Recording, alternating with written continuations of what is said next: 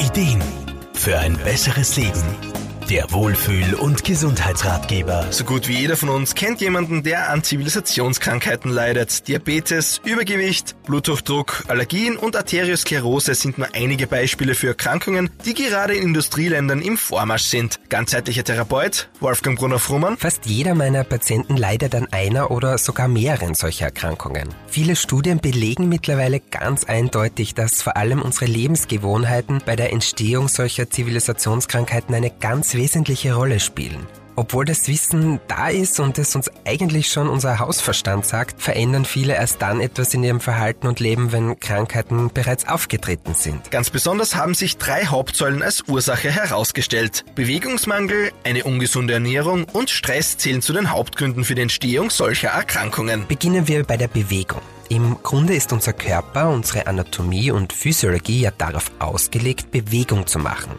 Schauen wir doch einfach mal in unsere Vergangenheit, in unsere Evolutionsgeschichte zurück. Unsere Vorfahren waren sicher nicht für stundenlanges Sitzen gemacht und das hat sich bis heute natürlich nicht geändert. Aber auch die Ernährung hat sich in den letzten Jahrzehnten zunehmend verändert. Durch die industrielle Landwirtschaft, die Massentierhaltung und die Veränderung in der Lebensmittelproduktion gibt es zwar unendlich viel Angebot, die Qualität steht jedoch oft nicht im Vordergrund. Wolfgang Bruder Frumann. Gemüse und Obst haben nachweislich nicht mehr dieselben Nährstoffwerte wie früher. Oft liegt es daran, dass der Erntezeitpunkt zum Beispiel durch die Vertriebswege einfach zu früh ist oder die Anbauböden nicht mehr so reich an Stoffen sind. Außerdem muss man sagen, dass zulasten von Masse und Preis oft Qualitätseinbußen in Lebensmittel, ja und vor allem in Fertigprodukten hingenommen werden. Man sollte heute wirklich schon überlegt einkaufen und bewusst kochen. Neben Bewegung und Ernährung spielt aber auch die Psyche eine wichtige Rolle. Studien belegen, dass zu viel Stress und Ängste Hormone im Körper ausschütten, die sich auf Dauer negativ auf unseren Körper auswirken können. Stresshormone sind ja per se nichts Schlechtes, sondern in bestimmten Situationen auch wichtig, damit wir einfach rasch handeln und reagieren können. Leider befinden sich viele aufgrund ihres Lifestyles jedoch in einer Art Dauerstress und merken das oft gar nicht mehr. Und das führt dann zu Schädigungen unserer Zellen und unseres Immunsystems. Natürlich spielen auch andere Umwelteinflüsse und Lifestyle-Faktoren eine Rolle. Rauchen, übermäßiger Alkoholkonsum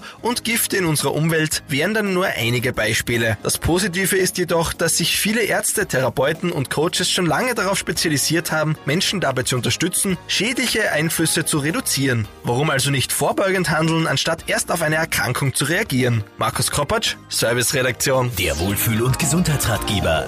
Jede Woche neu